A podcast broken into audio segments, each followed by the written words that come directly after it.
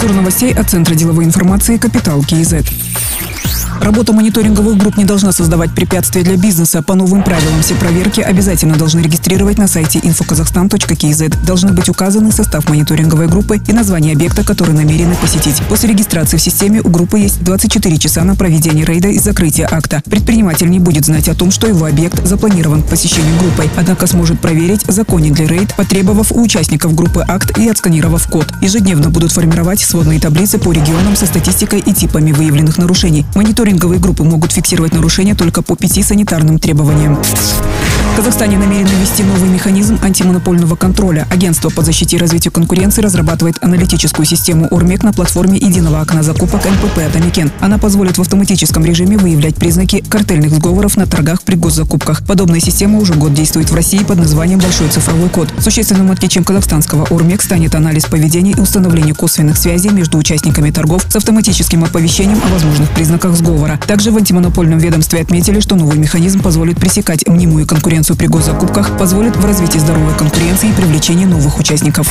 В Нур-Султане ужесточат карантин и приостановят работу ряда объектов. Готовится новое постановление главного санитарного врача столицы. На сайте Акимата города говорится, что будет запрещена работа закрытых пляжей и аквапарков, городских пляжей, прогулочных судоходных средств, кинотеатров. Сократят время работы для объектов общественного питания, которые работают без проекта АШИК. В будние дни с 7 до 20 часов запретом работы в субботу и воскресенье. Кафе и рестораны, которые участвуют в проекте АШИК, смогут работать на 2 часа дольше, до 22 часов. Также в воскресенье будет приостановлена работа общественного транспорта.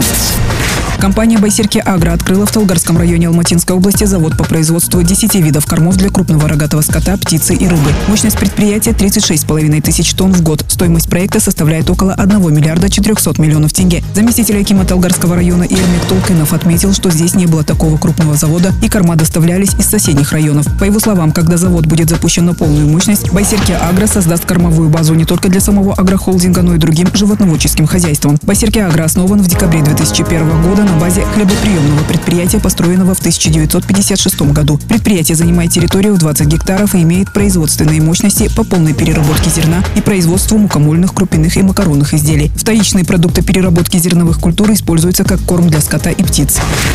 Евразийский банк развития 30 июня разместил выпуск трехлетних еврооблигаций в тенге объемом 21,5 миллиард с купоном 10%. Привлеченные средства банк планирует направить на финансирование проектов в Казахстане, сообщил председатель правления ЯБР Николай Подгузов. Это вторая транзакция банка по выпуску еврооблигаций с начала текущего года. Напомним, странами-участницами Евразийского банка развития являются Армения, Беларусь, Казахстан, Кыргызстан, Россия и Таджикистан. Уставный капитал составляет 7 миллиардов долларов. Другие новости об экономике, финансах и бизнес-истории казахстанцев читайте на Капитал Киезет.